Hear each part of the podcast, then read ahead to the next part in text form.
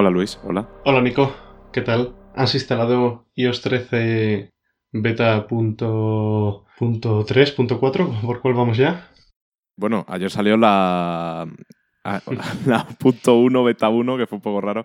No, no he instalado nada iOS 13. Estoy aguantando como un campeón, pese a, a las ganas que tengo de hacerlo. ¿eh? Estoy aguantando como, como nunca lo había hecho, creo. Porque años anteriores como que aguantaba, pero porque tampoco había una mejora que dijera, ¡buah, esto quiero tenerlo ya! Pero con iPadOS, que ya lo he dicho aquí 20 veces, me muero de ganas de tenerlo y estoy aguantando, estoy resistiendo como un campeón. Así que cuando llegue septiembre o cuando sea que anuncie la. O sea, que esté disponible la, la, versión final, pues voy a estar como, como si hubieran llegado los Reyes Magos casi. Así que. ¿Tú qué has hecho? Madurar era esto. Em, a ver, eso, hay que explicar primero que ayer. Bueno, esto lo estamos grabando el miércoles, día 28. Y eh, ayer o esta noche salió la salió iOS 13, o sea, la beta de iOS 13 punto uno, que es algo como súper extraño. Y bueno, eh, no la he instalado porque yo estoy con la beta pública, no estoy con la beta para desarrolladores y en la beta pública no ha salido ninguna, ninguna actualización. Y de hecho yo creo que, salvo sorpresa, yo creo que no veremos nada ya hasta el día del evento. Quién sabe, o sea, la, beta está para desarrolladores eh, que hayan lanzado iOS 13.1 en beta. Mm, para mí es simplemente eh, eso, algo como que dan por concluido el desarrollo o el testeo de iOS 13, de la versión de iOS 13 que ellos van a lanzar en el evento del, día 10, presumiblemente, y que ya están comenzando a probar iOS 13.1 para pulirlo lo más rápido posible y que la versión de iOS 13.0, la que lancen en el evento, esté fuera el menos tiempo posible y tener una actualización lista pronto. Y por eso están empezando a probar con desarrolladores ya. Eso es lo que yo creo puede ser un poco la razón de, que hayamos visto esto ahora. A mí esto me causa una pequeña duda. O sea, lo que, el hecho de que iOS 13.1 salga, sí, es algo que no había pasado antes, pero bueno, al fin y al cabo, mm, las betas están para, reportar errores y para acelerar el desarrollo, ¿no? Para que la versión final sea lo más pulida posible y para que los desarrolladores puedan preparar sus aplicaciones para lo que sea que venga. Por tanto, no me sorprende tanto. O sea, sí que es raro porque normalmente no se ha hecho así, pero bueno, no me parece descabellado, ¿no? Lo que ahora esto. La duda que esto me genera es qué va a pasar con la Golden Master. Porque generalmente la Golden Master sale como una semana antes de que salga la versión final y está disponible para desarrolladores y tal. ¿Implica esto que de la versión beta 8 vamos a pasar directamente a la beta de 13.1 sin pasar por la Golden Master? Es decir, no va a haber forma de instalar la Golden Master antes de, que salga la Bueno, a ver, un poquito de contexto. La Golden Master, para quien no lo sepa, es la versión de iOS 13 que sale en torno a una semana antes de que se anuncie la versión final. O sea, de que la, mejor dicho, la versión Golden Master se lanza a, los desarrolladores y las, y las personas que están suscritas a la beta pública una semana antes de que salga la versión final. ¿Vale? Y la versión final y la versión Golden Master es exactamente igual. O sea, la, la, build es exactamente la misma. Eh, lo que pasa es que a los desarrolladores y a las, a las personas que están en la beta pública se les da una semana antes, pues para que rematen eh, las actualizaciones que tengan preparadas para sus aplicaciones y que cuando se lance para el público de forma oficial ya esté completamente optimizado todo. Pero vamos, que si te instalabas la Golden Master, yo lo hacía antes, yo me instalaba la Golden Master y así tenía la versión final de iOS 13 o de iOS 12 o la que fuera antes de que se lanzase oficialmente. Ahora, explicado esto, vuelvo a retomo mi pregunta. ¿Significa esto que de la beta 8 vamos a pasar directamente a la 13.1, a la beta 1 de la 13.1 y no va a haber Golden Master oficialmente disponible para desarrolladores y las personas que están en la beta pública? ¿Qué va a pasar con eso? O sea, es algo muy de nicho que solo me interesa probablemente a mí, a los desarrolladores. Pero, ¿qué va a pasar con eso? Yo imagino que sí que lanzarán una, Golden Master, eh, pues eso, la semana que viene. Y, y, la cosa es eso. Yo lo que he leído en, no sé dónde ha sido, en Twitter, pero no sé de dónde venía, era que eh, de la 13.1 no se iba a poder bajar a la Golden Master de ellos 13. Entonces, eh, pues eso, no sé cómo lo lanzarán. Imagino que para los que estén en la beta pública lo harán así, o igual no. Supongo que sí, porque la Golden Master es como eh, algo bastante, bastante asentado ya. Pero bueno, en cualquier caso lo veremos. Tampoco yo creo que es un tema que merezca darle demasiadas vueltas si lo lanzan bien, si no, también, sinceramente. Pues sí. No es algo que... Eh, y otra cosa que te iba a preguntar era em, si a ti te había llegado em, al correo ya la invitación para el evento, porque yo he estado refrescando el correo y no, no me ha llegado nada. a mí no me ha llegado nada, ni creo que me llegue, honestamente, ojalá me llegara. Pero creo que tanto tú como yo tenemos apuestas con el jefe supremo en torno a cuándo va, o sea, sobre cuándo va a llegar la invitación. Y el jefe, no sé contigo qué te dijo, a mí el jefe supremo me dijo que llegaba el lunes. Yo le dije que llegaba hoy. Y él me dijo, bueno, pues si no llego el lunes, llega el martes. Y digo, uff, yo no lo veo claro. Yo sigo pensando que llega el miércoles. No sé qué día le dijiste tú, pero, pero igual ganamos la apuesta, ¿eh? él, bueno, el que seguro que no la gana ya es él. Sí, sí, él ha perdido ya las dos. O sea que. Él puso, eh, él puso en Twitter el, que llegaba lunes, martes y yo le dije, te he puesto uno en la coffee a que llega jueves o viernes. Y pues bueno, en esas estamos. Em, a día de hoy, cuando estamos grabando este episodio, no, se ha, no, ha sido eh, lanzada aún la invitación para el evento, ni sabemos qué día va a ser. Cuando este episodio esté publicado, con casi total seguridad, la invitación ya va a estar fuera, a menos que se lance el viernes por la tarde y, este episodio haya sido publicado por la mañana, por ejemplo. Pero bueno, em, si no hay sorpresas, el evento va a ser el día 10, como ya dijimos anteriormente. Sí. Entonces, pues esta semana, más pronto que tarde, acabará cayendo la invitación. Sí, y yo, bueno, ya hablando de la invitación, eh, ya entramos con los rumores que, bueno, los rumores, eh, las afirmaciones, diría yo, de Bloomberg, porque es que esto ya es como, casi como si lo dijera la propia Apple en, alguna, en algunos sentidos. Joder, tengo muchas ganas de que llegue el evento este año. O sea, tengo muchas ganas porque tengo muchas ganas de ver lo que va a hacer Apple en fotografía con el iPhone. Tengo unas expectativas altísimas no solo por la tercera lente, sino por lo que se supone que van a mejorar condiciones de luminosidad baja, por lo que sea que hagan con el vídeo, porque Bloomberg, ahora lo comentaremos bien, pero Bloomberg también menciona algunas cositas, algunas mejoras en vídeo. No sé, tengo muchas ganas de verlo. Y, mira que, no hay una característica revolucionaria en principio respecto a la generación anterior, pero es que eh, esta mejora en fotografía teniendo en cuenta todo lo que está sucediendo en torno a Apple, es decir, las mejoras del Pixel, Huawei que se está poniendo, está avanzando muchísimo, etcétera.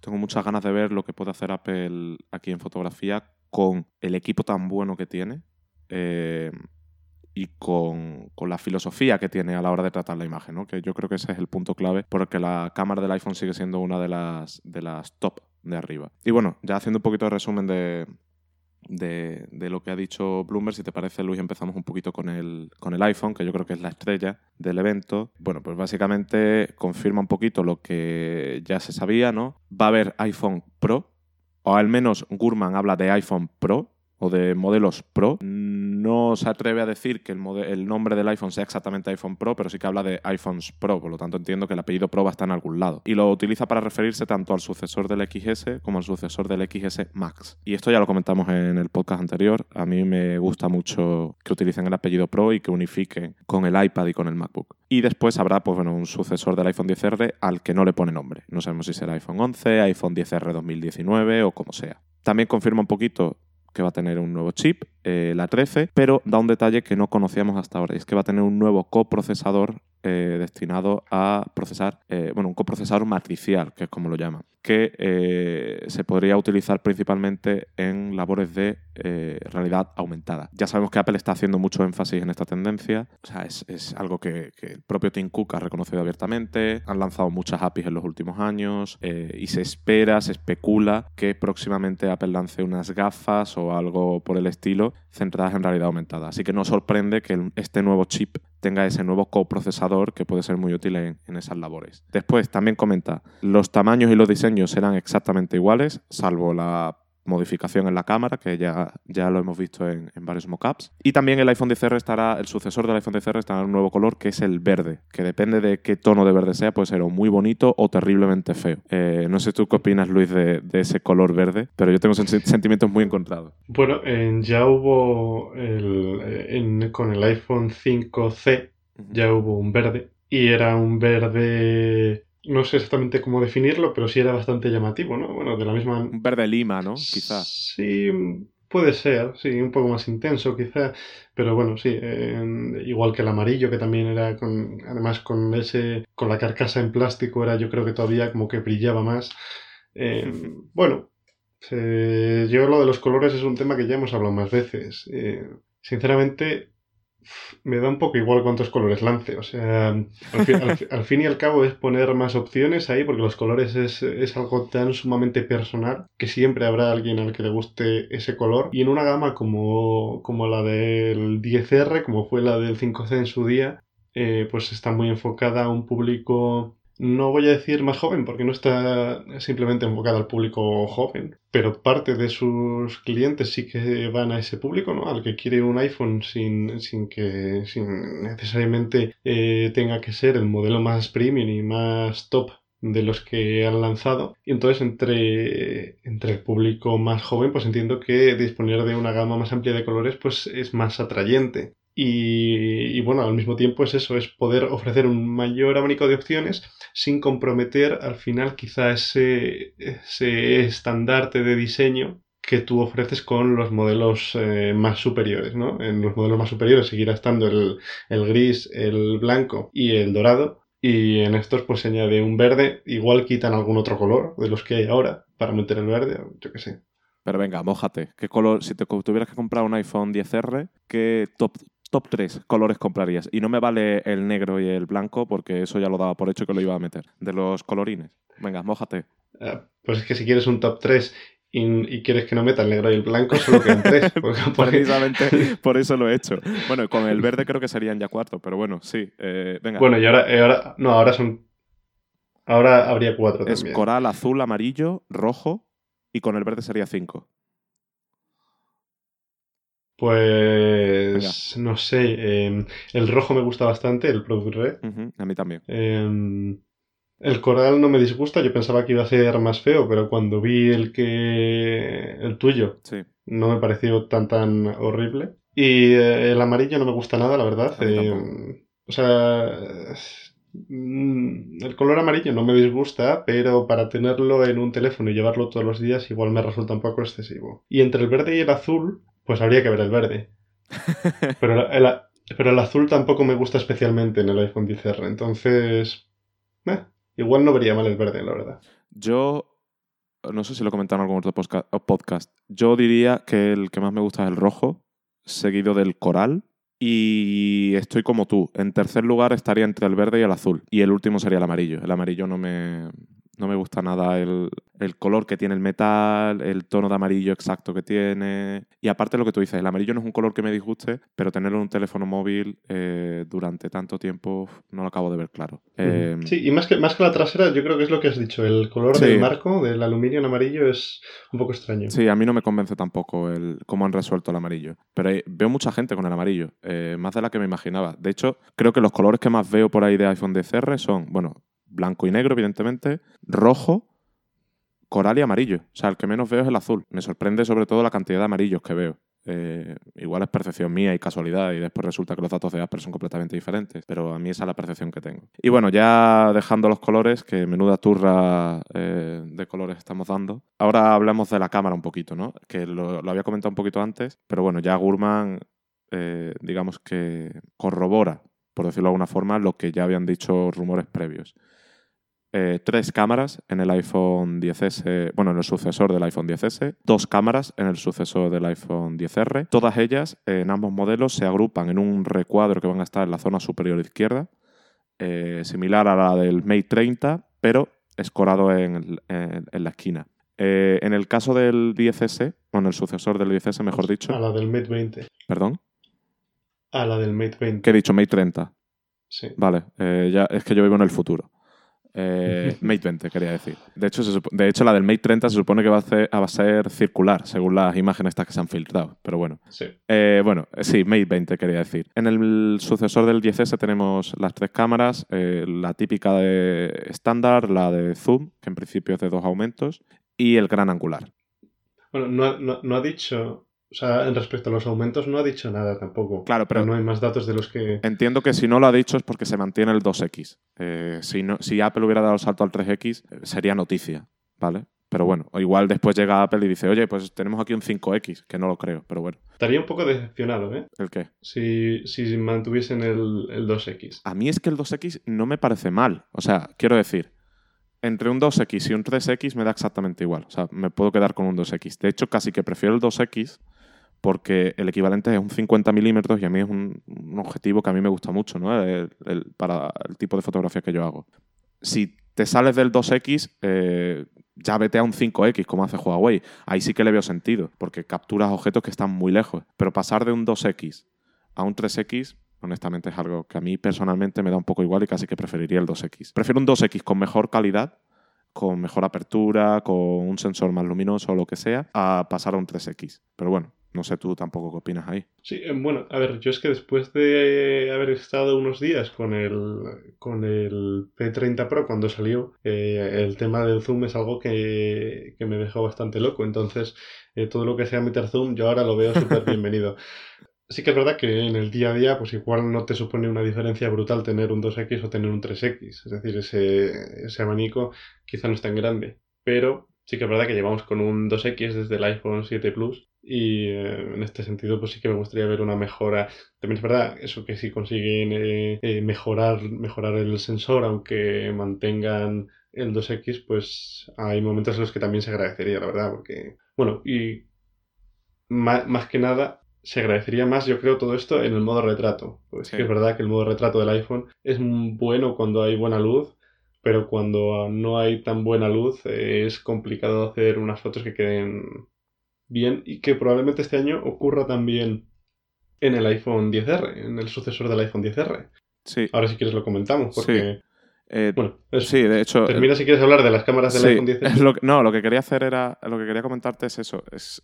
A ver cómo decirlo. Yo, también estoy muy a favor del zoom. Y después de probar el P30 Pro, que también lo estuve probando un tiempo, Pro Zoom a tope, pero es lo que te decía. Si me metes un 5X, ok, maravilloso, quiero el 5X. Pero pasar de un 2X a un 3X, a mí sinceramente no me cambia la vida y casi que prefiero el 2X. Eh, por, eso, porque el modo retrato lo puedes hacer con el 50 y aparte la, cómo comprime la perspectiva y tal, me gusta más cómo lo hace un equivalente a un 50 milímetros. Eh, después, al margen de eso, eh, el 10S va a tener dos cámaras, eh, perdón, el sucesor del 10R, como tú decías, va a tener dos cámaras, la estándar y llega el teleobjetivo, que supongo que será un 2X también. Tenemos que ver si la cámara del 10S, eh, dejando al margen el gran angular, perdón, me estoy explicando fatal.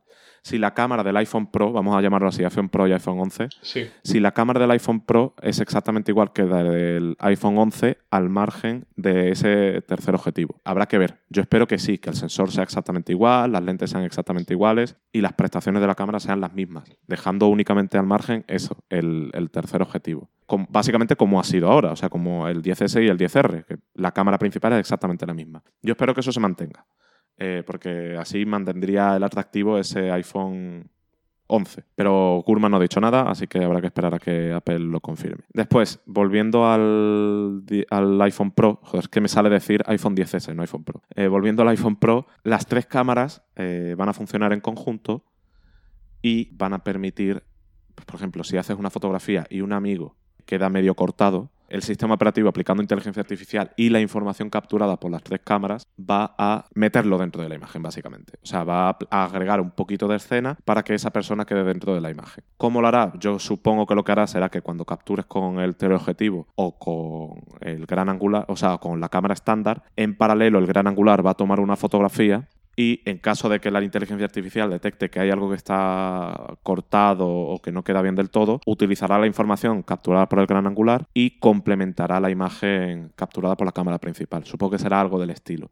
Eh, Gurman no especifica cómo funciona, pero creo que esto es lo más viable, ¿no? lo más lógico. Eh, y ya por último, Gurman menciona que va a haber eh, mejoras el rendimiento en condiciones de luminosidad adversa, que es algo muy importante teniendo en cuenta que Huawei está dando unos pasos muy grandes ahí y Google con el Pixel también. Así que cualquier mejora en tamaño de sensor, en el procesamiento, o en la propia sensibilidad del sensor, va a ser siempre súper bienvenida. Sí, em, no sé, no sé si, si Apple se animará a meter una, una especie de modo noche o, o, algo así tipo Night Sight como en el Pixel o simplemente eh, a mí me cuadra más quizá que eh, simplemente eh, cuando tú vayas a hacer una fotografía nocturna, tú accedas a la cámara normal, modo estándar de hacer foto y la foto que tú tomes por las mejoras en la cámara o el procesamiento que haga luego el iPhone sea mejor sin que tú tengas que acceder a un modo específico de fotografía nocturna que a mí es algo que en cierto modo me sigue chirriando cuando lo pruebo en móviles Android. Está bien para determinadas situaciones, pero tienes que saber cuándo utilizarlo sobre todo para que no porque hay veces que utilizas el modo de fotografía nocturna y el resultado es casi peor que el que podrías haber obtenido utilizando la, cámara normal. Y, yo creo eso que la solución en la línea de que hemos visto de Apple, eh, pues históricamente, de hacer las cosas fáciles, ¿no? Eh, sería simplemente mejorar las tomas en modo noche, pero sin hacer un, sin poner un agregado en, la interfaz de la cámara que, que suponga poder tomar fotografías en modo nocturno. Yo ahí estoy contigo y es más. Por un lado, los modos noche, los que hemos, conocemos, o sea, los que hemos visto hasta ahora, lo que hacen es tomar varias fotos y, básicamente te hacen esperar pues varios segundos, ¿no? Por ejemplo, pues, yo qué sé, 3, 4, 5 segundos, lo que sea. Y después eh, tú ves en la imagen final el resultado, ¿no? Ese, eh, que eso ocurra a posteriori, es decir, que, que tú tengas que mantener el teléfono quieto durante X segundos y que el procesamiento no lo veas en tiempo real, es algo que no me cuadra con Apple el mejor ejemplo es el modo retrato. El modo retrato no lo hace a posteriori. Podrían hacerlo y ahorrarían recursos y a lo mejor habría sido incluso más sencillo implementarlo. Pero no, el modo retrato lo ves en tiempo real. Sí es cierto que cuando ya has capturado el resultado es un poquito mejor porque afina un poquito más, pero tú en tiempo real ya estás viendo cómo queda la fotografía. Entonces un modo noche que trabaje a posteriori como los que estamos viendo hasta ahora, no me cuadra con la forma de hacer las cosas que tiene Apple. Eso por un lado. Y por otro lado, el modo retrato genera imágenes que sí, que en muchas situaciones son maravillosas, pero son imágenes que también son artificiales. O sea, hay muchas fotografías que tú tomas con el Google Pixel que no tienen la luz que tú captas con tus ojos, ¿vale? Y si vemos la trayectoria de Apple, lo que a fotografía se refiere, ellos nunca han apostado por ser llamativos, han apostado por ser fieles a la realidad. Lo vemos con el iPhone 10S ahora, los colores del iPhone son fieles a la realidad, intentan serlo, no tenemos sobresaturación, sobrecontraste, como sí que vemos, por ejemplo, en los teléfonos de Samsung, que tienen ese toque, ¿no? O en los teléfonos de Google. Entonces, un modo noche que altere la realidad aunque en algunas situaciones pueda ser útil, ¿eh? pero un modo noche que altere la realidad, que muestre una realidad diferente a la que captan nuestros ojos, tampoco me cuadra con la trayectoria que, que tiene Apple en fotografía. Sí que me cuadra un modo noche o mejor dicho, una mejora en la forma en la que captura las fotografías del iPhone, pues para que tenga menos ruido, para que la luz sea más acertada a lo que vemos y tal. Y que se utilicen ciertas tecnologías del modo noche o de lo que estamos viendo en modo noche para hacer eso.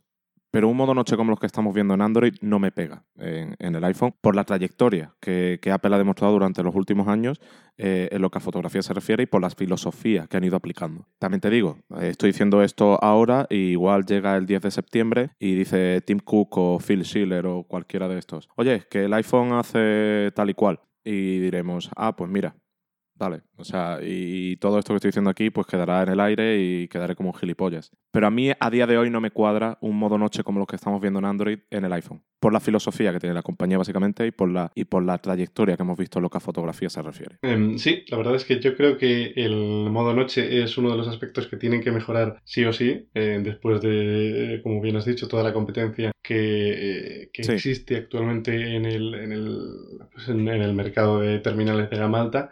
Y lo que yo tengo más dudas es acerca de si eh, incluirán un modo noche como tal en la aplicación de la cámara, es decir, que dentro de la aplicación de, de, la cámara tú puedas ir a un apartado donde eh, esté exclusivamente dedicado para tomar fotografías en modo noche o si eh, directamente las mejoras en la cámara permitirán que el teléfono de manera automática cuando se encuentre en un entorno de baja luminosidad interprete la escena como tal y haga las mejoras que el teléfono crea convenientes para que la escena resulte eh, mejor. Esto es yo creo lo que más vería eh, teniendo en cuenta la historia de Apple y de hacer todo más simple, porque sí que es verdad que cuando tú utilizas el modo noche, y es algo que a mí hay veces que tampoco me acaba de cuadrar en, los teléfonos de Android que lo tienen, es que tú tienes que saber muy bien cuándo tienes que utilizar el modo noche y en qué situaciones es más conveniente utilizarlo y en cuáles no tanto, porque puede pasar, aunque parezca un poco extraño, puede pasar que tú utilices el modo noche y el resultado que tú obtengas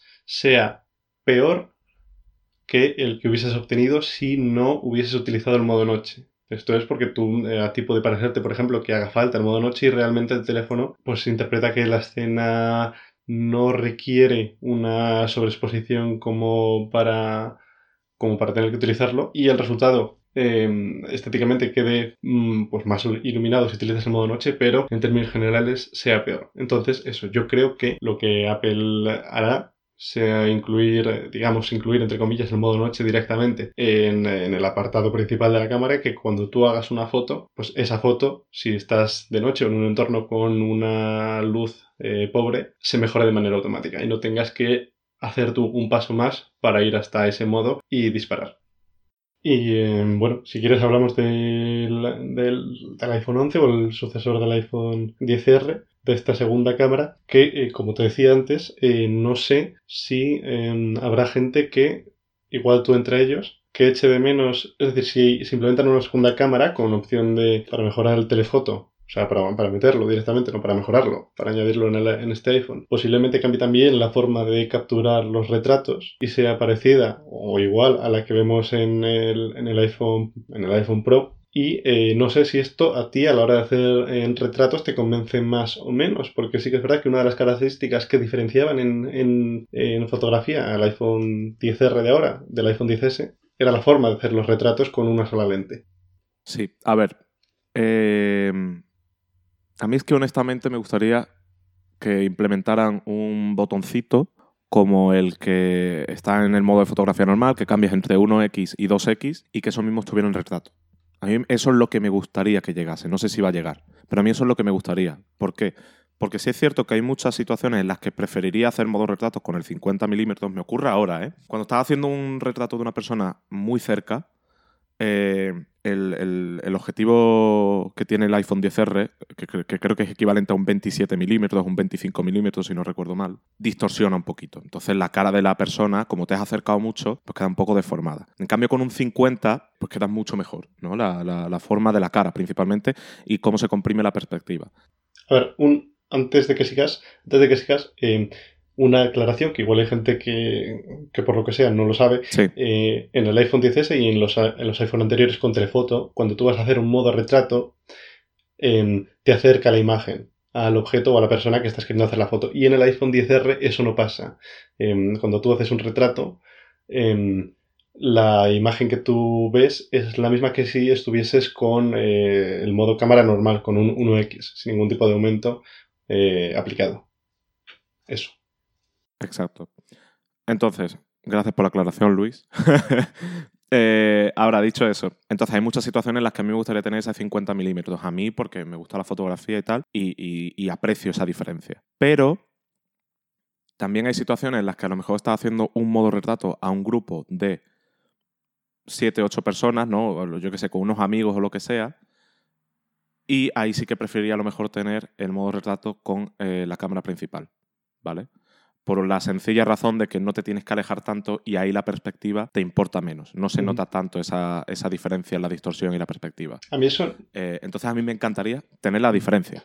A mí eso no me ha pasado nunca con amigos, porque no tengo tantos amigos, pero... Eh, pero, por ejemplo, es algo súper común de ver cuando tú estás haciendo fotos en modo retrato a comida que tienes que ponerte el iPhone eh, súper pegado a ti para que la distancia sea mayor y te aplique el modo retrato o directamente alejarte de la mesa. Entonces, como dices eso, quizá poder tener una opción para que no siempre te aplique ese aumento al hacer el modo retrato. Exacto. Pues estaría bastante bien. Que ojo, yo en la mayoría de situaciones creo que utilizaría el retrato con el 50 milímetros, es decir, con el zoom. Porque cuando hace, normalmente los retratos que hace, pues es el típico de, o al menos yo, el típico de una persona, un perro, lo que sea, en primer plano, relativamente cerca y tal. Pero lo que te comentaba, hay situaciones en las que prefiero hacer un modo retrato un poquito más alejado, con más, con un mayor campo de visión, en el que se vea más el sitio en el que estás que la persona en sí.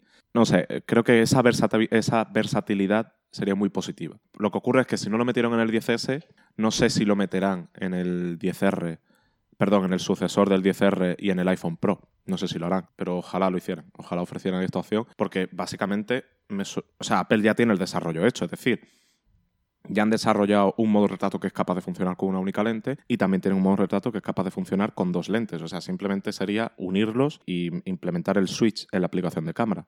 Así que bueno, ojalá diera, diera la opción en algún momento. Eh, hmm. donde sí que no veo modo retrato. el reto también. Dime, dime. Sí, quizá el, reto de hacer esto quizá también sería en cómo explicar eso al usuario al usuario estándar. Eh, ¿Por qué elegir un modo retrato y no otro? Bueno, yo creo que.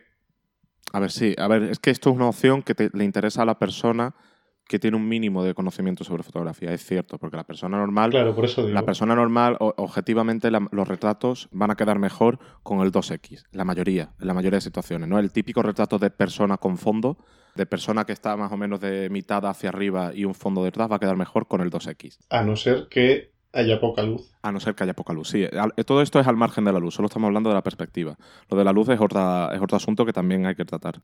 Entonces, sí es cierto que una persona que no tiene conocimientos a lo mejor intenta hacer un modo retrato con el 1X eh, y se acerca mucho a la persona y después el retrato queda regular porque, pues bueno, ha distorsionado o lo que sea. Pero entonces, ¿qué haces? Quitas la opción y, y restas posibilidades a una cámara tan potente como la del iPhone. Uf, es que es complicado el tema. Sí, a ver, yo entiendo que haya gente como, yo que sé, como nosotros, que nos interesaría tener un, eh, pues diferentes opciones para poder hacer un modo de retrato. Pero si me pongo en la piel de otra persona que simplemente quiere hacer un modo de retrato cuando abre la cámara del iPhone y punto, entiendo que lo más cómodo es que haya solo una opción para hacer un modo de, un modo de retrato. Y cuando tú disparas, ¡pum!, salga eso. Es que sí es cierto lo que dices, que es más sencillo de. que lo otro requiere un mínimo de conocimiento. Que no es mucho, ojo, no, no es. Es simplemente tener esa idea en la cabeza de que el 50 eh, distorsiona menos y el otro distorsiona más, y, y cuándo tienes que utilizar uno y cuándo tienes que utilizar otro. También hay que tener en cuenta una cosa, lo que tú has comentado de la luz. La cámara principal, a día de hoy, en el, en el iPhone 10S estoy hablando, la cámara principal es más luminosa que la cámara zoom, por llamarla de alguna forma. Entonces, en algunas situaciones de baja luminosidad, interesa más utilizar esa cámara principal que la cámara secundaria, porque mete más ruido, etcétera. Entonces volvemos a lo mismo. También, ya no es solo la perspectiva, también hay muchas situaciones en las que quieres hacer un retrato y sea medio de noche y la cámara principal te aporte ese extra de luz que hace que la, foto quede regular, a- que, pa- que hace que la foto pase de quedar regular a que quede bien.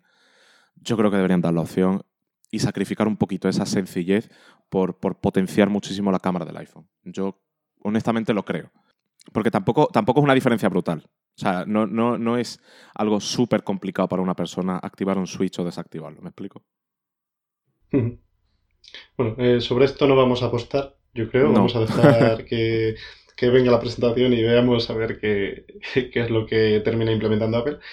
Y em, no sé si quieres comentar algo más de, Hay una pequeña cosita que es una mejora que puede parecer pequeña, pero eh, que a mí me, despeja muchas dudas. Face ID va a tener una cámara, o sea, va a ser capaz de capturar un mayor ángulo, ¿vale?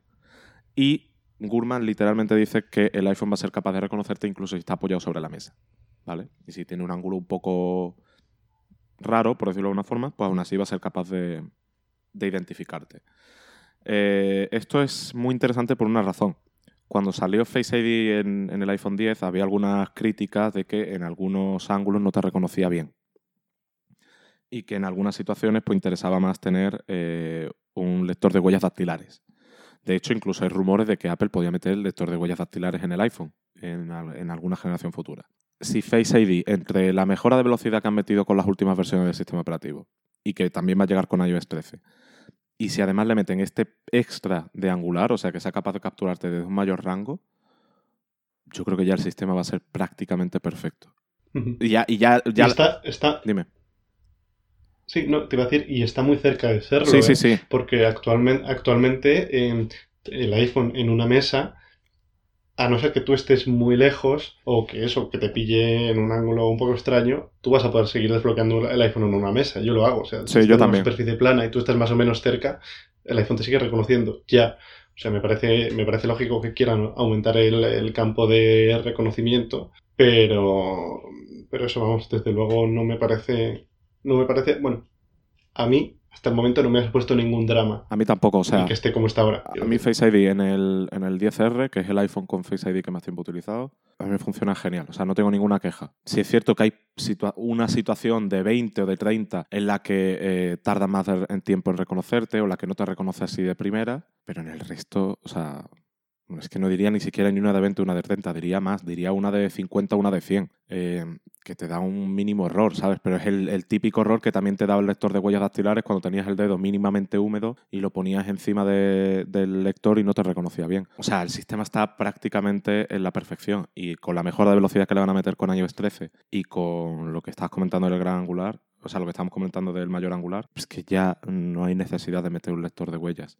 Y aparte lo que tú dices, a mí el iPhone también me reconoce muchas veces cuando está en la mesa. Sí es cierto que a lo mejor tienes que asomarte un pelín, ¿no? Tienes que asomar un pelín la carita, no hace falta que estés justo en paralelo al iPhone, sino asomarte un poquito más, pero te reconoce igualmente. Yo lo hago, o sea, acerco un poco la cara y ya automáticamente me desbloquea y veo las notificaciones. Pero bueno, ya con este mayor angular pues va a hacer falta acercarse aún menos, lo van a perfeccionar un poquito más. Si estaba en un 9, pues ahora lo van a acercar al 9,5, por decirlo así o incluso al 10. Y después, al margen de, de, Face ID, bueno, simplemente Gurman confirma que van a seguir siendo tecnología OLED en los grandes y no dice nada del, sucesor del iPhone 10R, así que asumimos que va a mantenerse como una tecnología LCD. Y eh, Gurman confirma, de nuevo, no deberíamos utilizar el término confirma para una fuente no oficial, pero bueno, es que Gurman ya es casi como si fuera portavoz de Apple algunas veces. Entonces, eh, bueno, Gurman dice que tampoco van a tener 3D eh, Touch, que, que 3D Touch ya, chao, y ya Luis y yo ya montamos un drama hace un par de episodios porque ninguno de los dos queremos que se vaya. Pero 3D Touch eh, desaparece y llega una nueva función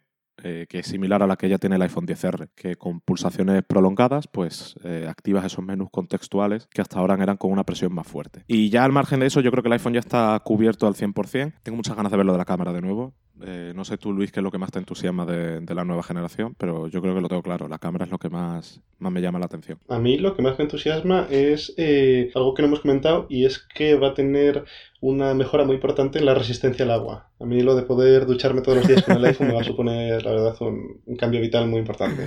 Sí, de hecho es cierto, va, va a ser, no especifica exactamente cómo de resistente va a ser o cuánto de resistente va a ser, pero dice que sí, que va a ser más resistente al agua que, hasta ahora. Y otra cosita que no hemos comentado, que es pequeña y que ya lo hemos visto en otros modelos, pero bueno, se agradece que Apple lo tenga, o sea, que el iPhone lo tenga, es la carga inalámbrica inversa. Es decir, ahora supongo que lo habrán hecho principalmente para los AirPods. Ahora vas a poder poner un dispositivo encima y vas a poder recargar inalámbricamente ese otro dispositivo. Yo quiero ver...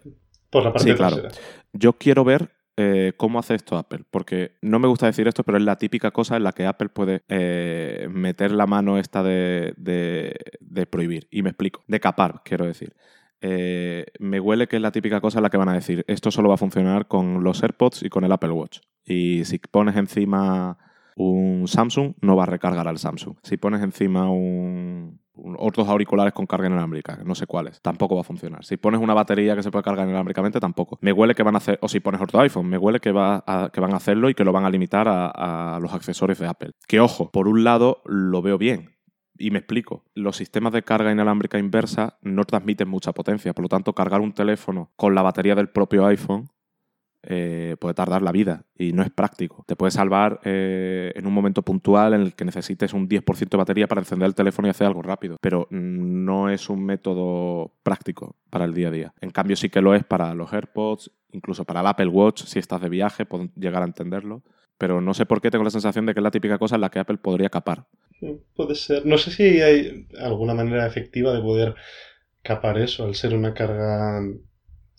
No sé. Eh, puede ser, como decías, ah, ahora, ahora que dices esto, por cierto, un pequeño truco que vi el otro día en Twitter y que no había caído hasta entonces, es que eh, los AirPods con caja inalámbrica de este año se pueden cargar con el cargador del Apple Watch, que es algo que no se me había ocurrido nunca antes. Y, que lo vi y dije, eh, claro. Y tiene más sentido que, que ponerlos a lo mejor en el del iPhone porque por tamaño básicamente, porque encaja mejor. Pues sí, eh, un truquito más proporcionado por nuestro amigo Luis eh, y patrocinado por twitter.com.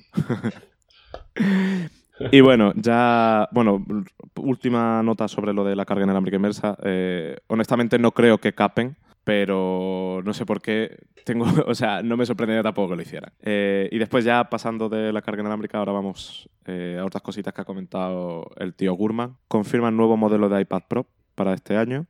Eh, probablemente no llegue en este evento, llegará más en otro evento posterior. Pero este iPad Pro no va a tener grandes mejoras. una cámara mejor, un procesador más poderoso y a nivel interno no va a haber unos cambios brutales como los que vimos el año pasado, que sí fue una renovación muy profunda. Lo que también confirma Gurman es que hay iPad económico de 10,2 pulgadas, que yo sigo sin entender cómo lo van a hacer, pero... Es nuestro iPad, nuestro iPad favorito, desde luego, es del que más hemos hablado en, en, este podcast, yo creo. Eh, venimos hablando del, iPad económico este extraño eh, desde hace un montón de episodios y, bueno, parece que, parece que llega, Nicolás, parece que viene. Sí, está viniendo. Si lo ha dicho Gurman, eh, tiene pinta ya, y lo ha dicho Gurman y varias fuentes, ya tiene pinta de que cuando el río suena, agua llueva. Agua lleva. Agua llueva, anda que yo también. Agua lleva. Eh, entonces, bueno, eh, está ahí. Está ahí el, el, iPad y a mí es que ya lo comentamos en el episodio, no sé si en el anterior o en el anterior a ese. A mí no me cuadra por la estrategia que hay detrás del iPad económico y lo que implicaría eh, lanzar este iPad en un tamaño que no se ha lanzado hasta ahora nunca. Eh, implicaría pues invertir mm, en, sí, en, eh... en, en, desarrollar componentes que serían exclusivos para este modelo. Pero bueno, ¿qué le vamos a hacer? O sea, es que no... Mm. Un resumen rápido de este iPad. Eh, es un iPad, eh, se supone que el, el, iPad a secas, el iPad que hay ahora de 9,7 pulgadas. Eh, lo que pasa es que este año va a tener una pantalla más grande porque eh, los marcos van a verse reducidos. La intriga aquí es cómo encaja este iPad dentro de la gama iPad, donde ya tenemos un iPad mini, un iPad normal, un iPad Air y los iPad eh, Pro. Uh -huh. Entonces, pues veremos si cómo queda eso en la gama iPad. Cómo vendes un, un iPad Air recién lanzado este año con, con marcos más grandes y demás teniendo uno que quizá coste menos con, una, con un aspecto exterior más atractivo. Mm, veremos, eh, quizá no le metan compatibilidad con el teclado, por ejemplo, que eso es algo que sí que tiene el pero que no tiene normal. Sí, ambos son compatibles con el Pencil, pero con el teclado es solo el Air. Entonces, no lo sé. Eh, intriga de momento con este iPad. Sí, se me acaba de ocurrir una teoría loca que seguramente no se cumpla y que honestamente no creo en ella, pero se me acaba de ocurrir. ¿Te imaginas que lanzan este iPad económico y el iPad económico lo posicionan por encima del iPad Air y el iPad Air lo rebajan de precio? ¿O me estoy montando una paranoia en la cabeza increíble? Ver, desde el punto de vista de, de, de novedad, de, de, pagar más por lo nuevo, pues tiene sentido. Sí, pero... a ver, este iPad es un modelo que habrá que verlo, que tiene dentro y, la estrategia que hay detrás, porque ya lo comentamos en el otro episodio. El iPad económico actual aprovecha componentes de modelos anteriores. Tiene un procesador de, otro, de un iPad que ya, que ya se había lanzado, el chasis es de otro iPad con algunas modificaciones, la pantalla es de iPad anteriores, el sensor Touch ID es de otros iPads también. Es como, como, como un popurrí, ¿no? Es como cogen componentes de modelos anteriores, los unen componentes que siguen siendo buenos, los unen en un único producto, eh, todo encaja perfectamente y lo lanzan al mercado con un precio muy competitivo. Y el, resultado es bueno porque el producto es muy bueno. ¿Qué ocurre con el iPad de 10,2 pulgadas?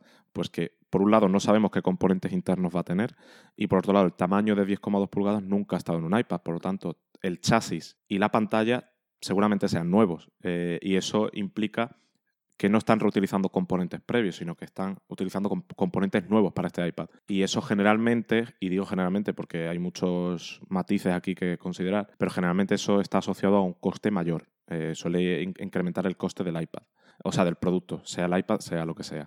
Entonces eso. Y habrá que ver también lo que tú decías, Luis, cómo encaja dentro de la gama, porque tenemos iPad Air, iPad Mini, iPad Pro, y ahora este iPad, si es muy potente o muy avanzado, se va a solapar con el Air, que se lanzó en marzo. Entonces es un poquito...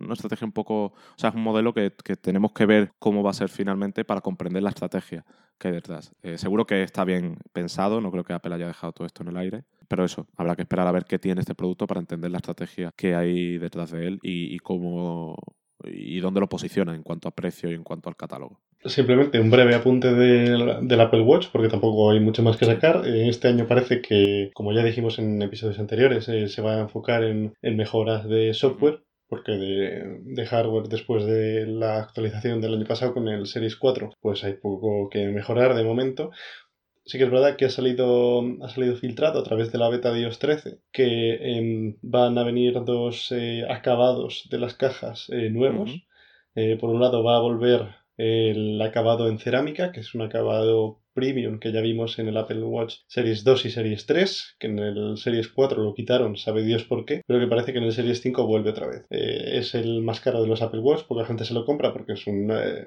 es igual que los otros, pero el, lo único que tiene diferente es ese acabado en cerámica, especialmente el modelo blanco, que quizás es el más llamativo. Y también se ha encontrado un eh, Apple Watch con la caja de titanio. Y este quizás es un, el que más intriga puede generar porque pues no se sabe muy bien dónde encaja. Actualmente está el Apple Watch Series 4 de aluminio y el de acero inoxidable.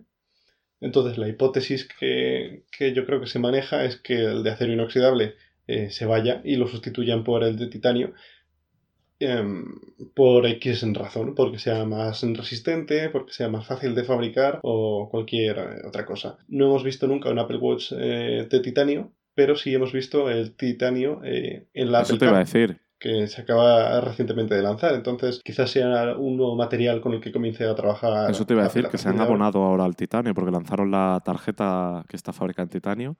Eh, ahora van a lanzar un Apple Watch. Sí, yo creo que han Se comprado un... Mira, ahí tienes, ¿El ahí tienes el título del episodio. abonados al titanio. Abonados al, abon- Sí. abonados al Oye, pues no es malo, ¿eh? Veremos si finalmente lo ponemos. no, pero sí, parece que han comprado, qué sé yo, 200.000 toneladas de titanio y tienen que gastarlas en algo. No, no, ahora en serio. Em, sí, tenía, tenía que soltar la tontería de turno. Ahora en serio. em, es curioso, es curioso que, van a, que vayan a apostar por un material nuevo y que y sobre todo que devuelvan el de cerámica cuando el año pasado prescindieron de él. Eh, y después a nivel interno pues no va a haber grandes mejoras, se supone. Supongo que mejorará un poquito pues la autonomía, algo en la conectividad, eh, el chip a lo mejor lo mejoran, pero el resto no va a haber una gran novedad como el año pasado, que sí que estaba el nuevo diseño, el electrocardiograma, etc. Y por otra parte, el tío Gurman también ha confirmado, eh, ya pasando del Apple Watch a otro producto, que hay un HomePod mini en camino. Antes, antes de esto, eh, yo creo que vamos a cerrar Sí. con lo que va a llegar sí o sí este otoño. Y es que nos falta comentar el famoso MacBook Pro de 16 pulgadas, que parece Sí. que este año llega también. Eh, No dice mucho, no dice mucho. Tampoco hay demasiado que decir. Es simplemente, eh, este, ya hemos hablado muchas veces eh, también en, en este podcast de MacBook Pro, un MacBook Pro que va a ser más caro, que los marcos de la pantalla van a ser más pequeños, que va a integrar el, posiblemente el, el nuevo teclado de tijera, es decir, va a prescindir del teclado de mariposa que tantos problemas ha estado dando en favor de un teclado de tijera mejorado. Y eh, eh, bueno, pues eso va a ser un, eh, un ordenador muy enfocado al público que busca algo premium, eh, que va a ser, va a tener un coste, pues de, aunque no se sabe todavía exactamente, los rumores empezaba, hablaban de que iba a comenzar en cerca de los 3.000 dólares. No va a ser un producto para las masas, pero eh, ahí está. Y justo llegará con el Mac Pro también, entonces yo creo que es un poco es la intención de, de Apple de decir eh, vamos a dar un poco esas respuestas al público profesional que durante tantos años quizá han estado posponiendo y que este año han dicho, bueno, nos han pedido esto, pues mira, aquí tenéis un MacBook Pro eh, pues mucho más profesional que lo que había hasta ahora, que aunque es verdad que los, los MacBook Pro, sobre todo de 15 pulgadas de ahora, en su configuración más potente, ya es una, es una mala bestia, ya tiene muchas cosas, pero bueno, eh, quizá ese extra de pulgada de pantalla, pues para algunos les merezca la pena. Y entre el MacBook Pro y el Mac Pro, eh, creo que el público profesional queda ciertamente bien cubierto en, en Sí, el segmento eh, del Mac. poco más que añadir a todo eso. Eh, tendremos, porque no sabemos ni, posibles especificaciones, ni diseño, ni nada, tendremos que esperar a octubre barra noviembre, que es cuando se supone que lo van a, a presentar. Y también se anunciará pues esos detalles de la comercialización del Mac Pro, que ya se ha presentado, pero no sabemos realmente precios, configuraciones, etcétera. Y ahora sí, pasando al HomePod, eh, bueno, pues básicamente va a haber, se supone que hay un HomePod mini en desarrollo, pero es para 2020, no es para 2019, según dice Gurman. Poco se sabe de este, básicamente el objetivo sería estimular un poquito las ventas, evidentemente sería un altavoz de un- una calidad un poquito inferior, con menores componentes internos, y el, el objetivo sería un poquito estimular las ventas de, de- de los altavoces de Apple, que el HomePod, pues bueno, pese a que como altavoz es muy bueno, pues bueno, la parte de inteligencia no es tan buena, y también tiene un precio un poquito superior al de sus principales rivales, si consideramos como rivales a los Google Home y los equipos con Alexa. Entonces, pues bueno, lo que no han vendido muchos, según dice Gurman, los Apple no ha, no publicado datos del HomePod, pero mm, se sobreentiende que no ha sido un producto demasiado exitoso. Y bueno, con el HomePod Mini in- supongo que intentarían estimular un poquito esas ventas y aumentar el peso de esta categoría y, y sobre todo fomentarlo yo creo que de cara a una futura mejora sustancial de Siri que igual llega el año que viene, quién sabe. Sí, eh, lo que llevamos diciendo Sí. los últimos cinco años. Em, es, cu- es cu- es curioso que, que justo salga esto del HomePod Mini ahora, porque hace unas semanas, me acuerdo que te lo comentaba precisamente cuando hablamos de, de un altavoz que, iba- que, iba- que Amazon estaba preparando un, un Echo Premium, y me acuerdo que hablamos de un HomePod Sí. con ruedas y demás. En ese episodio te comentaba que hacía mucho tiempo que no escuchábamos eh, nada de un HomePod Mini que se rumoreó hace un año o más y que no se había vuelto a saber nada de él. Entonces ahora eh, vuelve de nuevo este, este rumor que igual vuelve a que igual es dentro de un año. eh, miramos atrás y decimos eh, dónde narices está porque seguimos sin Y saber yo- nada de él. Pero bueno, yo como Sí, ya y yo creo que te dije de hecho que no tenía sentido un HomePod Mini sin un Siri competente. Si eso se Mm. cumple, yo no soy aquí ningún gurú, ni, ni soy rapel, no veo el futuro. Pero si eso se cumple, hostia, me acabo de acordar un momento. Ahora que he dicho lo de rapel, eh, breve paréntesis. Entramos en confesiones con Me acabo de acordar Nicolás. un momento. Cuando hace como dos o tres años, aprox, yo publiqué un artículo que era del estilo de, bueno, pues que Vine estaba bastante mal. Vine, la red social de, de los vídeos de 6 segundos, que estaba bastante mal y que, y que la plataforma estaba un poco perjudicada, que los creadores se estaban yendo y que se estaba desmontando todo eso. Básicamente venía a decir que se estaba muriendo Vine. Y me acuerdo que una semana después o cosas así, Twitter anunció que cerraba Vine. Eh, y me acuerdo que me puse la foto de Rappel en Twitter durante dos o tres días. porque predecía el futuro. Porque predije el futuro. Eh, bueno, ya contada, ya he contado esta gilipollez. eh, ahora continúo con lo del HomePod. Si finalmente se cumple lo que yo dije o lo que yo comentaba de que un HomePod mini no tiene sentido sin un Siri en condiciones, o sea, con un Siri más avanzado. Porque de nuevo, Siri se le critica mucho y es cierto que no está a la altura de, Google Home y Alexa, pero tampoco es tan terrible como lo pintan. O sea, si la gente lo pinta como un 3, yo le diría que es un 6, un 7, mientras que los otros son a lo mejor un 8 o un 9 por inventarme la cifra. O sea, sido sí, cifras un poco aleatorias, pero más o menos quiero que percibáis eh, la diferencia que creo que hay entre uno y otro. Si lanza un HomePod mini finalmente, yo me huelo que es que hay mejoras en Siri en camino. Si, si eso ocurre, eh, te vuelves a poner la foto de Me la perfil pongo lo de. Rappel. O sea, si llega la Developers Conference del año que viene, imagínate, en marzo anuncian el HomePod y llega la Developers Conference y dicen, hemos mejorado Siri, aunque no sea el, un Siri increíble y, y todavía, uy, y todavía tenga carencias. Yo me pongo la foto de Rappel porque se habrá cumplido mi predicción. Y esto, ojo, esto me recordaría un poquito a lo que pasó con el iPad Pro. Lanzaron el iPad Pro súper potente el año pasado y todos decíamos, joder, este hardware es increíble, pero necesitamos un poquito más en el software. Y entonces llegó iPadOS 6, 7 meses después. Eh, no me sorprendería que ocurriera algo parecido con el HomePod Mini, que llegara un HomePod Mini en la primera mitad de año y que después anunciaran un Siri mucho mejorado o en paralelo anunciaran un Siri muy mejorado. A ver, honestamente, yo creo que el HomePod Mini, ya lo dije en, el- en- ese episodio del que hablamos, eh, yo creo que tiene que llegar en algún momento simplemente por temas de competencia.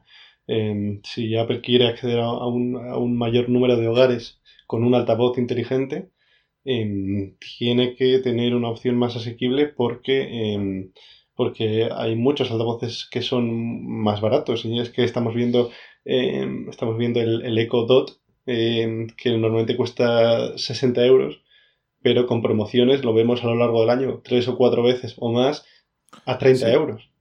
Que prácticamente te, lo están regalando. No creo que el HomePod Eh, Mini lo posicionen en esos precios de 60 euros. ¿eh? Yo creo que el HomePod Mini mínimo tendrá 100 euros. de No, precio. no, no, no. Mínimo.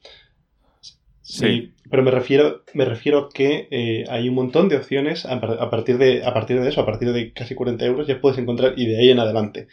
Entonces, em, que el HomePod empiece en 300 y mucho, eh, realmente no favorece. Sí, sí el objetivo es estar en, eh, en un mayor número de hogares y, y tener un hogar conectado, no simplemente... De hecho, eso es lo que te iba a de decir. Eh, hay una cosa que no se comenta mucho del HomePod, pero que también creo que tiene, puede tener cierto peso a nivel estratégico para Apple, y es que la domótica de HomeKit, eh, en, cierta- en ciertos aspectos, depende de un HomePod o de un iPad.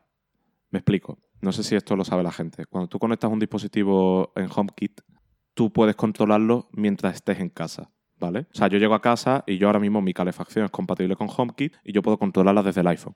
Pero yo ahora mismo, desde la oficina, no puedo encender la calefacción de mi casa para que cuando llegue dentro de 20 minutos o media hora ya la casa esté caliente. No puedo hacerlo, por una sencilla razón. Porque no hay un HomePod en casa que actúe como hub y que conecte la calefacción que está allí con, con mi iPhone. ¿Vale? Entonces, si ese va a ser el modus operandi de HomeKit, bueno, también puedes hacerlo con un iPad que siempre esté en casa, pero claro, yo el iPad no lo tengo siempre en casa, me lo llevo a muchas partes, entonces no tendría sentido configurarlo así. Entonces, si ese va a ser el modus operandi de HomeKit, es decir, que tiene que haber un, un hub de Apple que interconecte los dispositivos que están en casa con los dispositivos del propietario para que puedan operar incluso si no estás en casa, tiene todo el sentido del mundo lanzar un HomePod mini que haga justo eso y que facilite la llegada de dispositivos compatibles con HomeKit el día de mañana cuando toda la casa sea domótica. ¿Me explico? Entonces, a nivel estratégico, pensando en el medio y en el largo plazo, un HomePod mini en la casa de la gente, si de verdad quieren potenciar HomeKit, tiene mucho sentido porque básicamente se puede convertir en ese hub que necesitan los accesorios para funcionar. Bueno, pues aquí eh, el amigo Nico se pone nuevamente el gorro de las Turrita domótica. Hashtag turrita domótica. Mm, y bueno, eh, yo creo que comentamos eh, lo, lo, que también se espera que llegue el próximo año, y es algo de lo que se viene hablando también mucho tiempo, y es los AirPods Premium, los AirPods con cancelación de ruido, principalmente, con resistencia al agua probablemente también y que serán más caros que los que hay ahora y que parece que llegan el año que viene por fin. Eh, y digo por fin porque se lleva hablando mucho tiempo de ellos, aunque... Em, aunque tenía sentido eh, que se estuviese hablando desde hace mucho tiempo de ellos, porque en teoría, y es lo que hemos estado viendo en base a filtraciones durante los últimos tiempos, algunas de ellas de Burman también, em, estos AirPods estaban programados para ser lanzados este año, o sea, para que hubiesen sido lanzados este año. Pero los AirPods que han salido este año, los, que tienen el nuevo chip y Oye Siri, aparte de los del estuche inalámbrico, estaban programados para salir a finales del año pasado. Entonces, entonces este, este, el retraso de los que han sido lanzados este año, yo creo que lo que ha hecho es retrasar también la salida de los próximos iPhone, eh, los próximos AirPods Premium, de los que hablamos ahora, y por eso salen en 2020. Bueno, simplemente eso. Em, son unos AirPods que yo creo que eran buscados no por el público evidentemente general que solo quiere tener unos auriculares inalámbricos para escuchar música por la calle. De hecho, yo creo que a día de hoy, en el futuro, yo creo que no soy ese público tampoco de los de unos AirPods con mejores prestaciones, eh, porque tampoco les doy tanto uso. Sí que los uso, pero no tantísimo como para querer que sean, eh, pues yo que sé, me los llevo al gimnasio, me los llevo por la calle, pero tampoco estoy todo el día con ellos puestos, ni creo que me merezca la pena pagar más por eh, obtener pues cancelación de ruido y resistencia al agua, que sí que está muy bien, pero a mí personalmente eso no me merece la pena. Pero entiendo al mismo tiempo que es una opción que tiene que estar ahí, sobre todo teniendo en cuenta alternativas como una que has estado probando tú estos últimos días. Me parece que son los nuevos Sony con un nombre impronunciable, que ni lo voy a intentar porque no, me acuerdo, porque es, eh, los nombres que pone Sony a los auriculares son un poco Sí, absurdos. Pues simplemente complicados porque tienen muchas letras y números. Entonces, no sé tú que has estado probando estos, estos auriculares que tienen cancelación de ruido, que todo el mundo habla muy bien de la cancelación de ruido que tienen y demás. Em, pues creo que estarás también de acuerdo en que eh, tienen sentido sí. Em, bueno, para empezar, los Sony de los que está hablando Luis, yo sí que me sé el modelo porque he escrito la review y lo, y lo he escrito como 20.000 veces el término. WF-1000 XM3, ¿vale? Ese es el nombre. De hecho, la review lo comento al final del todo. Digo, cruzo los, algo del estilo de cruzo los dedos para que Sony cambie la nomenclatura de sus auriculares, porque en un mundo en el que la gente se está acostumbrando a hablar de AirPods y Galaxy Buds, no puedes venir con unos auriculares que se llaman WF-1000XM3. O sea, yo lo sé porque me dedico a esto, me estoy informado y he, escrito la review y los he probado. Pero una persona que, quiere unos auriculares con cancelación de ruido, hace una búsqueda en Google, va a encontrar Sony WF-1000XM3, después va a FNAC, y, a FNAC, el corte inglés o cualquier otra tienda y no se va a acordar de, qué modelo era, va a tener que volver a buscarlo. Claro, es que al final con, lo, que se consigue con eso es decir, eh, eh, cuando hablas de, estos, igual que lo que te he dicho yo ahora, eh, eh, lo que dice la gente es los nuevos auriculares de Sony con cancelación de ruido. Exacto, pero claro. Porque nadie, se acuerda del nombre. Claro, pero Sony tiene otros que son los de, los de, los de diadema, que, son otro modelo. Entonces, cuando se dice eso, también te puedes estar refiriendo a, los de diadema. Eh, y también tiene algunos con cancelación de ruido, si no me equivoco, de gama más media. Eh, entonces, bueno, claro, si tú dices eso, pues ya estás como abriendo el abanico demasiado, no está, haciendo, no está siendo específico. Bueno, dicho eso, yo espero que cambien los nombres porque además les ayuda a crear imagen de marca. Eh, los AirPods la gente los reconoce por la calle. Eh, si Sony quiere que sus auriculares también sean reconocidos, tienen que crear un término, una marca un poquito más simple que WF1000XM3. O sea, Que ojo, el WF1000XM3 tiene una explicación. Cada letra que está ahí es por una razón. Eh, la W es porque son inalámbricos, la F es porque son completamente inalámbricos, son de tipo full wireless. 1000 es la serie, X es por el bajo, si no me equivoco, y la M es porque la es por M3 es porque es la tercera iteración de este modelo. Que realmente no es la tercera, es la segunda. Lo que pasa es que se saltaron el número 2. Entonces, cada letra que está ahí tiene una explicación, pero eso lo sé yo porque me lo han contado en Sony y porque yo pregunté y me explicaron, sí, es por esto, es por lo otro, pero la gente de a pie no lo sabe. Me explico. Eh, entonces, bueno, ojalá lo simplifique. Dejando ya la turra del nombre y volviendo al tema de los AirPods y de estos Sony, yo ya lo comenté con Eduardo en un episodio cuando todavía Eduardo estaba por estos lares, ahora nos ha abandonado.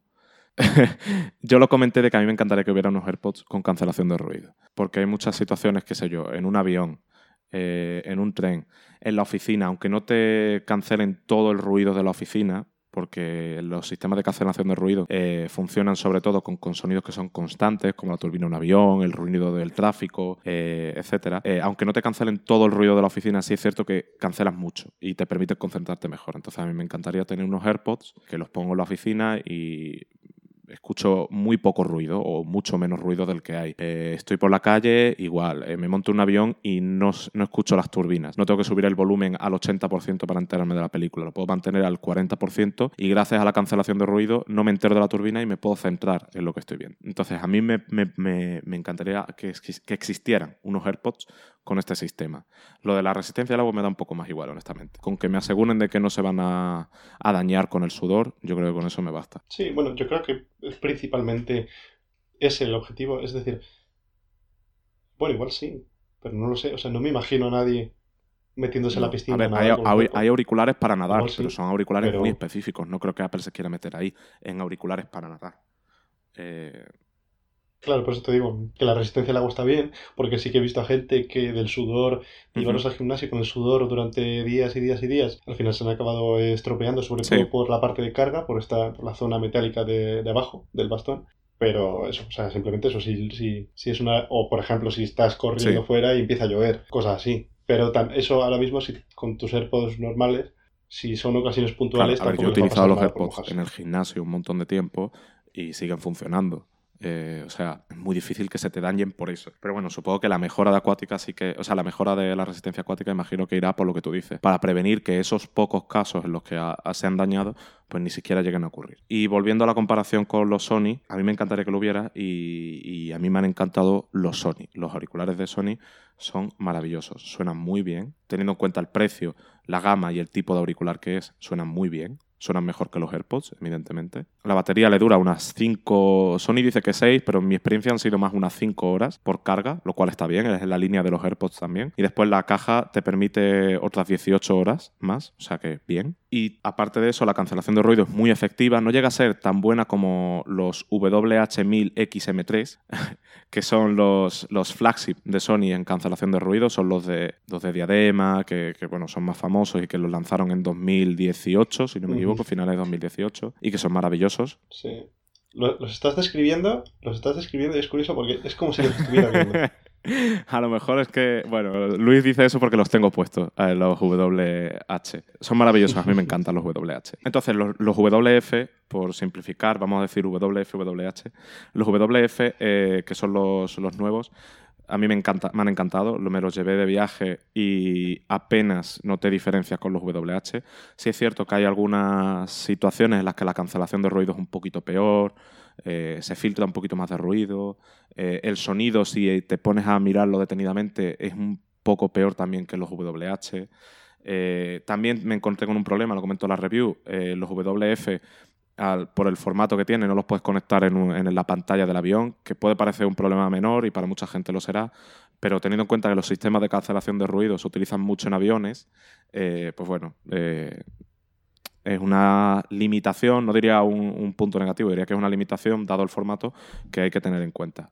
Eh, no sé, a mí me han encantado los auriculares. la... Dime. Son ¿Son cómodos de llevar durante sorprendentemente sí. Eh, yo he probado muchos auriculares de este estilo, aparte de los AirPods, y ninguno, muy pocos me parecían cómodos. Eh, y estos no, estos no, o sea, me podría pasar a lo mejor cinco horas en un avión con él y no me no he querido quitármelos porque me parecían incómodos. De hecho, hay una cosa que hace que sean a veces más cómodos que los de diadema. Y es que los de diadema, como te cubren toda la oreja, transmiten más calor. Entonces, si estás en un entorno un poquito caluroso, tú sabes que hay veces que ciertos aviones hacen más calor de lo normal, o entras en un recinto interior y tienes la calefacción puesta y hace más calor de lo habitual. Con los WH pues al ponértelos como que te dan un poquito más de calor, ¿no? Porque te está tapando parte de la cabeza, etc. Con los WF, como te dejan toda la cabeza libre, eh, no tienes esa sensación de calor y tal. Entonces, por ese sentido, por ese lado son un pelín más cómodos. Pero después, al margen de eso, yo diría que, sí, que son muy cómodos y que no te cansas de llevarlos eh, encima, como si te, que te ocurre con otros, con otros intraauriculares. Y después, las únicas, dime, dime. Y... Sí, y te iba a decir, eh, precio para Estados Unidos, en Estados Unidos son 230 dólares, en España 250, son un poco más caros que los AirPods. No mucho más. Sí, pero no, mucho más, eh, Exacto, porque quien se mete ya unos auriculares de 220 euros, creo que cuestan los AirPods 2 con carga inalámbrica. Eh, no creo que le cueste mucho invertir 30 euros más en los Sony, quiero decir. O sea, no digo que se compre los Sony porque son mejores que los AirPods, que ahora entraré en eso, eh, lo que quiero decir que están en la misma ventana de precio, al fin y al cabo. Entonces, los Sony a mí me han encantado. Eh, sonido muy bueno, cancelación de ruido muy buena, etc. Tanto en sonido como en cancelación son un poquito inferiores a los WH, que por algo son más caros y por algo son los flagship de Sony, pero aún así el rendimiento que ofrecen son, es muy bueno. Pero tiene algunas pequeñas carencias. Por ejemplo, la caja es enorme. La caja es el doble de la de los AirPods. Y si los llevas en la mochila, pues te da un poco igual. Eh, pero si lo llevas en el bolsillo es un poco molesto llevarlo. Sobre todo si llevas pantalones de tipo skin y tal, que son un poquito más ajustados, es un poco molesto llevarlo, porque se te queda ahí un bulto enorme. Aparte de eso, el sonido, aunque es mejor que en el de los AirPods, no soportan ciertos códecs, como el LDAC y el aptX, que mejoran un poquito la, la calidad del audio. Es un problema menor que la mayoría de la gente ni se va a dar cuenta. Pero si los estás comparando con los WH, lo echas en falta. Y después diría que principalmente eso. O sea, es que el resto de los auriculares, ya te digo, sonido, cancelación de ruido y autonomía es muy buena. Eh, y esos tres elementos son los principales en unos auriculares de este tipo. Así que a mí me han encantado. Y me encantaría ver unos AirPods como estos. Y ahora, comparándolos directamente con los AirPods, eh, los AirPods tienen bueno, una pequeña cosa de los Sony que quería comentar antes de comparar. Eh, una cosa que tienen los WF que no tienen los WH y que es una cosa menor, pero para mí no lo es, es que es mucho más sencillo eh, intercambiar entre dispositivos. Los WH y la mayoría de auriculares Bluetooth, cuando están conectados a un dispositivo, bueno, voy a, poner un ejemplo. Yo vengo desde casa con los auriculares puestos, ¿no? Escuchando música desde el iPhone. Llego a la oficina y los quiero conectar al Mac para empezar a escuchar la música desde el Mac, ¿vale? O para escuchar cualquier cosa que tenga que escuchar desde el Mac. ¿Qué tengo que hacer? Tengo que coger el iPhone, apagar el Bluetooth y después irme al menú Bluetooth del Mac y presionar conectar. ¿Por qué? Porque si están conectados, el, auricular por defecto se va a conectar al último dispositivo al que se ha conectado, con el que se ha utilizado. Y para conectarlo a otro dispositivo, primero tiene que perder la conexión del primero, si no, digamos que deniega la solicitud entonces, eso era muy molesto, porque cada vez que yo llegaba a la oficina tenía, venga, ahora desactiva el Bluetooth del iPhone, venga, ya está desactivado, ahora enciéndelo en el Mac, conecta y ahora ya puedo soltar el iPhone. Era un proceso a lo mejor de 5 o 10 segundos, que es muy pequeño, pero es molesto. ¿Vale? En cambio, con los WF te ahorras la primera mitad. Tú llegas a, yo llego a la oficina y tal como llego a la oficina enciendo el Mac y en el menú de Bluetooth digo conectar y automáticamente el auricular se, se desconecta del iPhone y se conecta al Mac sin que yo tenga que apagar el Bluetooth del iPhone. Es una cosa menor, pero mm, cuando lo haces 200 veces al día, cuando estás cambiando constantemente entre el iPhone, el iPad, el Mac, eh, el Samsung o lo que sea, pues se agradece que eso sea así.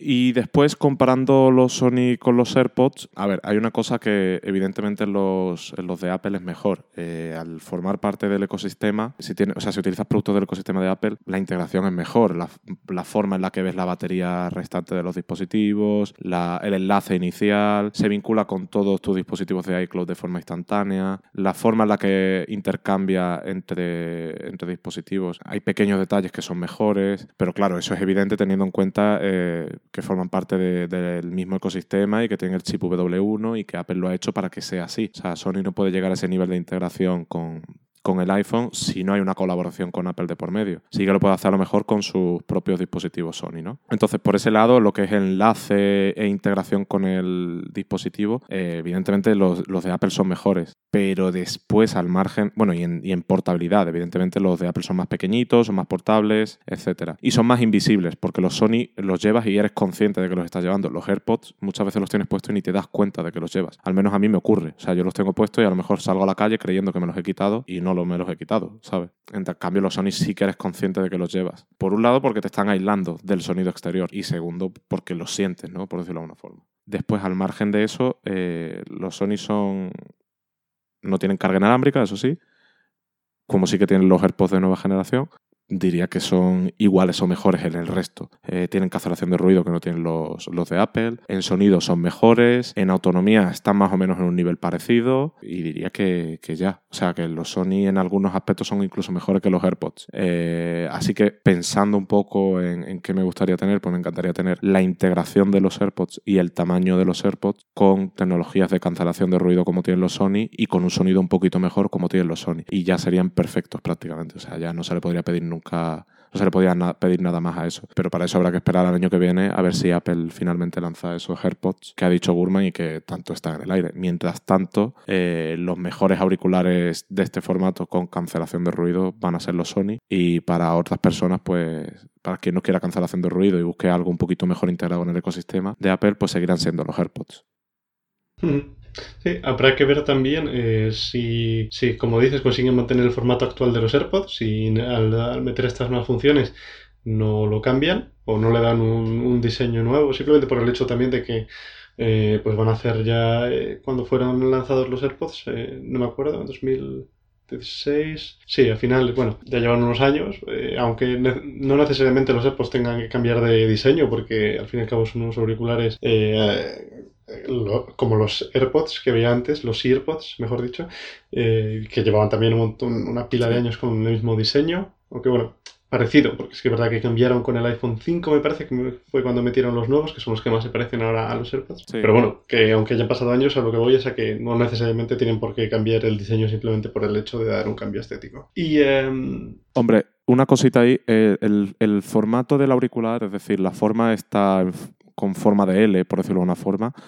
Eh, joder, he dicho cinco veces la palabra forma en una frase. ese formato en forma de L que, tiene ahora, ¿no? Con, el, con la parte esta que, sobresale hacia abajo. Eh, eso no sé si lo cambiarán, pero sí que es cierto que para conseguir una cancelación de ruido efectiva, eh, los auriculares tienen que ser de tipo in-ear. O sea, te tienen que aislar el pabellón auditivo de lo que hay fuera, aparte del filtrado que haga el auricular. O sea, porque es que si no se te filtra el sonido, por muy bueno que sea el sistema de cancelación de ruido. Bueno, un poco de, explicación. La cancelación de ruido, por decirlo de alguna forma, cuando un auricular te aísla del exterior, del exterior, consta de dos partes. Por un lado, lo que es la almohadilla en sí, que te aísla el pabellón auditivo de lo que venga de fuera. Y por otro lado, un sistema que utiliza micrófonos eh, y un procesador de, señales de audio para eh, filtrar el sonido que queda fuera y que, eh, y que no entre dentro.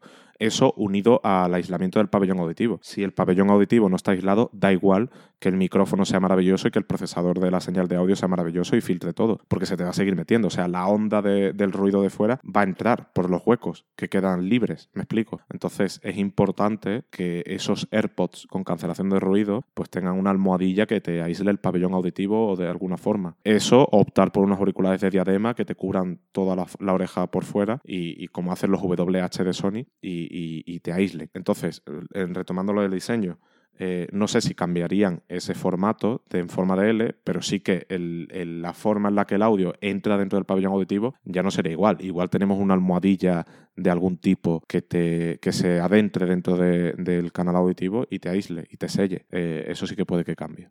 Eh, ya lo único que queda en el aire es ver qué ocurre con el evento, si al final gano yo la apuesta o la ganas tú. porque aquí el CEO la ha perdido ya. Sí, lo sabremos, em, depende de lo que ocurra esta tarde, nuevamente estamos grabando el miércoles, depende de lo que ocurra esta tarde, probablemente ya podemos hablar de, un ganador o no. Eh, ¿Quieres jugarte algo, Nico? Porque yo contigo no me he jugado nada, con Eduardo sí, pero... Eh, Si quieres, si quieres os jugamos Es otro que- Black Coffee y me pagáis uno cada es uno. lo que te iba a decir, porque además eh, vienes a Madrid pronto, o sea que podemos aprovechar la ocasión. Venga, nos jugamos otro café. Vale, pues nada, aquí quedan de testigo todos los oyentes del podcast. Y eh, decir también que, bueno, en... Yo me juego el café contigo, pero tienes que decir un día. No vale decir esto de jueves, viernes. Tienes que decir un día. Yo he dicho miércoles. em, pues yo digo jueves. Vale, ok. Apuesta aceptada. Vale, em, y eh, ¿qué estaba diciendo? Así que aunque quede eso apenas un par de semanas para el evento, no hemos visto todavía de momento ninguna eh, imagen o filtración de eh, fotos tomadas de los iPhone en cadenas de producción, Em, lo cual significa que em, las veremos próximamente, porque eh, yo creo que no concibo llegar al evento sin que haya alguna filtración de este tipo. Ojalá, también te digo, pero bueno. Eso, que no me sorprendería que durante los próximos días, si no es esta semana, la siguiente, eh, algo de eso aparezca. Y yo creo que nada más, eh, con esto podemos despedirnos por hoy. Eh, simplemente agradecer a los que nos estáis escuchando semana tras semana, porque es algo que nosotros estamos viendo, que os está gustando, os están gustando los episodios. Así que por nuestra parte, eso, muchísimas gracias. Nada más, podéis seguirnos, como siempre, en Dinamo, arroba Dinamo Podcast en Twitter, arroba Dinamo Podcast en Telegram, en nuestra comunidad de Telegram, a la que os invitamos a que os unáis, que de vez en cuando damos por ahí la chapa. A Nico le podéis seguir como arroba Nico Rivera 9 en Twitter, a mí como arroba Elebarco B, y yo creo que no, me dejo nada, ¿no? Bueno, y que todo, como siempre, que todo lo que hablamos en este podcast podéis encontrarlo también en detalle en hipertextual, porque como siempre Dynamo es un podcast de hipertextual y ahí encontráis toda la información de la que hablamos al respecto. La review, en este caso la review del Sony, de los auriculares de Sony y toda la todas las filtraciones. De los Sony... ¿Cómo, cómo eran los Sony, perdón? WF1000XM3. Maravilloso. Perfecto. Bueno, pues eso ha sido todo por hoy. Muchas gracias por, por escucharnos y nos escuchamos la próxima semana. Un saludo. Chao. Adiós.